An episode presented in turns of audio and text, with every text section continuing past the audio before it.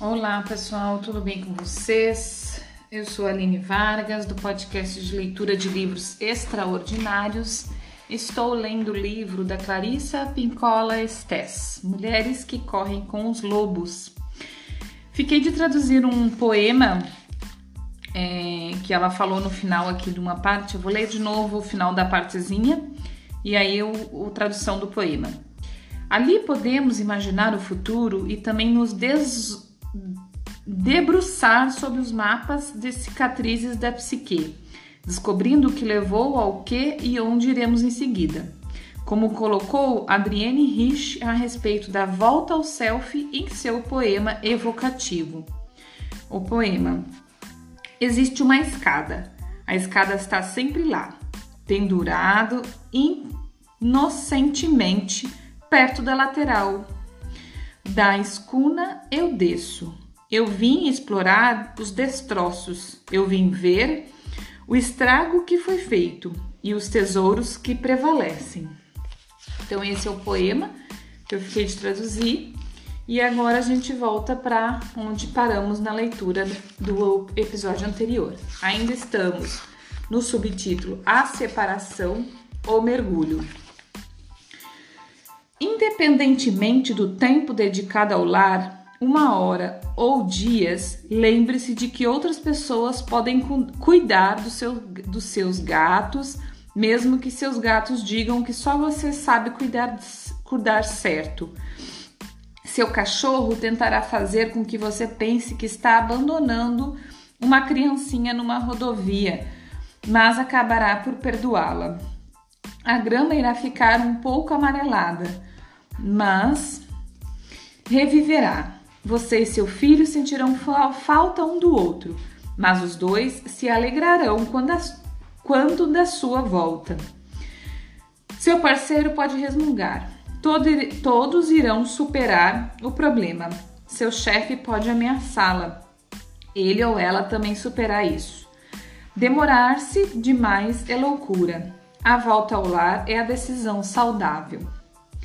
Quando a cultura, a sociedade ou a psique não apoiam esse ciclo de voltar ao lar, muitas mulheres aprendem a saltar por cima do portão ou a cavar por baixo da cerca, de qualquer jeito. Elas contraem alguma doença crônica e roubam um tempinho para a leitura na cama. Dão aquele sorriso amarelo como se tudo estivesse bem e continuam numa sutil redução do ritmo de trabalho enquanto necessário. Quando o ciclo de voltar ao lar é perturbado, muitas mulheres sentem que, para se verem livres, precisam arrumar uma briga com o chefe, com os filhos, com os pais ou com seu parceiro para afirmar suas necessidades psíquicas. E assim, o que, o que ocorre é que, no meio de uma explosão ou contra ou outra, a mulher insiste: Bem, vou embora, já que você é tão. preencha a lacuna. E obviamente não liga a mínima. Preencha a lacuna. Vou embora, muito obrigada. E lá se vai ela, com um ronco, um estrondo e uma saraivada de, ca de cascalho. Se a mulher tem de lutar pelo que é seu de direito, ela se sente justificada. Ela se sente absolutamente legitimada em seu desejo de voltar ao lar. É interessante observar que, se necessário, os lobos lutam pelo que desejam, seja alimento, sono, sexo ou tranquilidade. Seria de se imaginar que lutar pelo que se quer é uma reação instintiva adequada à situação de ser tolhida no entanto, para muitas mulheres, a luta precisa também, ou apenas, ser empreendida no seu íntimo. Uma luta contra todo o complexo interno que, para começar, nega suas necessidades. Pode-se também fazer recuar uma cultura agressiva com eficácia muito maior quando se foi ao lar e se voltou de lá. Se você tiver de lutar cada vez que quiser ir, seus relacionamentos mais íntimos podem precisar ser cuidadosamente avaliados. Se possível, é melhor demonstrar ao seu pessoal que você estará diferente quando voltar. Se você não os, os está abandonando, não se, rea, não se reaprendendo, desculpa, mas se reaprendendo e trazendo a si mesma de volta à sua verdadeira vida. Essencialmente, se você for artista, cerque-se de pessoas que sejam compreensivas para com sua necessidade de voltar ao lar, pois é provável que você vá precisar, com maior frequência do que, maior, do que a maioria das mulheres. Minar o terreno psíquico do lar a fim de aprender os ciclos da criação, aprender os ciclos da criação. Portanto, seja breve, porém firme. Minha amiga Normadine, uma escritora talentosa, diz que já tem prática e resume tudo a estou indo. Essas são as melhores palavras possíveis. Digas e vá embora. Mulheres diferentes têm critérios diferentes para o que consiste num período útil e ou necessário passado no lar. A maioria de nós nem sempre pode ficar lá tanto tempo quanto quer. Por isso, ficamos o tempo que podemos. De vez em quando, ficamos lá o tempo que precisamos. Em outras ocasiões, ficamos por lá até sentirmos falta do que deixamos. Às vezes, mergulhamos, saímos, mergulhamos de novo rapidamente. A maioria das mulheres de volta aos ciclos naturais alteram, alternam entre essas opções, procurando equilibrar as circunstâncias e a necessidade. Uma coisa é certa, é uma boa ideia ter uma pequena valise pronta junto à porta para uma eventualidade. A mulher medial, a que respeita debaixo, a que re, desculpa, é um subtítulo, tá? A mulher medial, a que respira debaixo d'água. Na história é feita uma interessante concessão. Em vez de abandonar seu filho ou de levar o filho consigo para sempre, a mulher foca leva a criança em visita aos que vivem no, no, no mundo oculto. A criança é reconhecida como um membro do clã das focas através do sangue da sua mãe. Ali no lar subaquático, ensinam-lhe os costumes da alma selvagem. A criança representa uma nova ordem na psique. Sua mãe foca soprou um pouco do seu próprio ar, um pouco da sua própria animação especial para dentro dos pulmões da criança, transformando-a, portanto, em termos psicológicos, num ser intermediário, um ser medial. Um ser capaz de construir uma ponte entre os dois mundos. No entanto, embora essa criança seja iniciada no mundo subaquático, ela não pode ficar ali, mas deve voltar para a Terra. Daí em diante, ela preenche um papel especial. A criança que mergulhou fundo e voltou à tona não é inteiramente ego, nem inteiramente alma, mas liga em algum ponto intermediário, mas fica em algum ponto intermediário. Existe no âmago de todas as mulheres o que Tony Rolfe, uma analista, uma analista junguiana que viveu na primeira metade do século, do século XX, chamou de mulher medial. A mulher medial se posiciona entre o mundo da realidade consensual e do inconsciente místico, fazendo mediação entre eles. Ela é o transmissor e o receptor entre dois ou mais valores ou ideias. Ela, é, ela é a que dá à luz novas ideias, transmuta as velhas ideias por ideias inovadoras. Faz a comunicação entre o mundo do racional e do imaginário. Ela ouve coisas, sabe coisas e pressente o que virá a seguir. Esse ponto a meio caminho entre os mundos da razão e da imaginação, entre o raciocínio e o sentimento, entre a matéria e o espírito, entre todos os opostos e todas as nuances de significado que se possam imaginar. É o lugar da mulher medial. A mulher foca na história é uma manifestação de alma. Ela é capaz de viver em todos os mundos, no mundo superficial da matéria e no mundo distante, no mundo oculto, que é o seu lar espiritual, mas ela não consegue ficar muito tempo na Terra.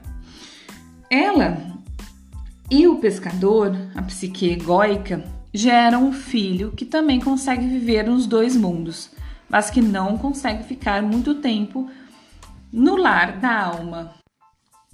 A mulher foca e a criança formam juntas um sistema na psique da mulher, que é bem parecido com um mutirão para apagar um incêndio com baldes.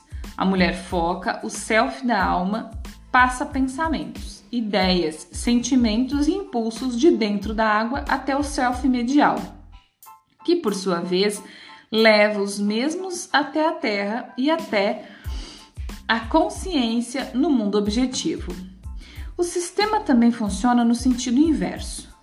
Os acontecimentos da nossa vida diária, nossos traumas e alegrias passadas, nossos temores e esperanças para o futuro, todos são passados diretamente à alma, que tece seus comentários nos nossos sonhos manifesta seus sentimentos através do nosso corpo ou nos fisga com um momento de inspiração com uma ideia na ponta. Uma ideia na ponta. A mulher selvagem é uma combinação de bom senso e senso da alma.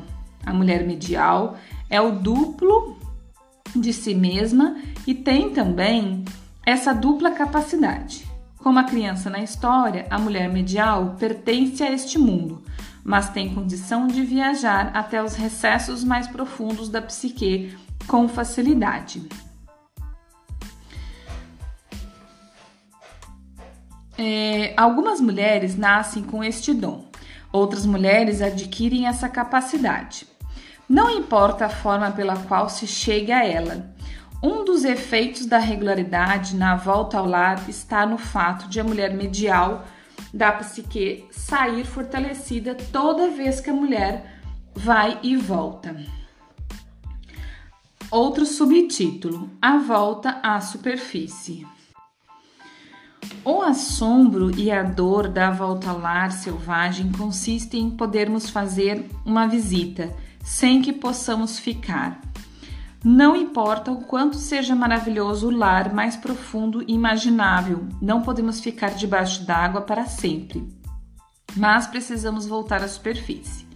Como o Uruk, que é delicadamente colocado no litoral rochoso, nós voltamos à nossa vida diariamente, impreg... diariamente impregnadas com um novo ânimo. Mesmo assim, é triste o momento em que somos deixadas na praia mais uma vez sozinhas. Em antigos ritmos místicos, os iniciados que voltaram ao mundo exterior também eram su sujeitos a uma, uma sensação agridoce. Sentiam-se alegres e renovados, mas, a princípio, também um pouco saudosos. saudosos. O bálsamo, o bálsamo para essa pequena tristeza é dado quando a mulher foca dá instruções ao filho. Estou sempre com você. Basta que você toque alguns objetos que eu toquei: minhas varinhas de fogo, minha ulu, faca, minhas esculturas de pedras de foca e lontras, e eu soprarei nos seus pulmões um fôlego especial para que você cante suas canções. Suas palavras são um tipo especial de promessa do mundo selvagem.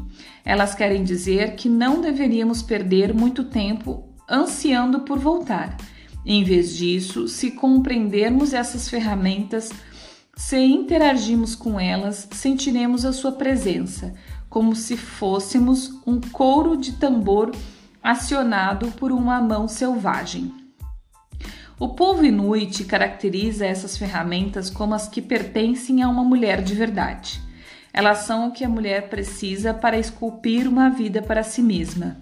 Sua faca corta, desbasta, libera, recorta e faz com que os materiais se ajustem. Seu conhecimento das varinhas de fogo permitem que ela faça fogo mesmo nas condições mais adversas. Suas esculturas de pedra transmitem seu conhecimento místico, seu re repertório para a cura e sua união pessoal com o mundo espiritual. Em termos psicológicos, essa metáfora caracterizam, caracterizam as forças comuns à natureza selvagem. Na psicologia junguiana tradicional, alguns poderiam chamar essa união em série de eixo do ego-self. No jargão dos contos de fadas, a faca é, entre outras coisas, um instrumento visionário para abrir um corte na ob obscuridade e examinar o que está oculto. Os, os instrumentos para fazer fogo representam a capacidade de produzir alimento para si mesma, para transformar a vida antiga em vida nova, para repelir o negativismo e para dar têmpera a certos materiais. A confecção de amuletos e talismãs ajuda a heroína e o herói nos contos de fadas a lembrar que as forças do mundo selvagem estão bem próximas. Então por hoje paramos aqui, certo? No próximo episódio continuamos. Bom dia, boa tarde, boa noite. Muito obrigada.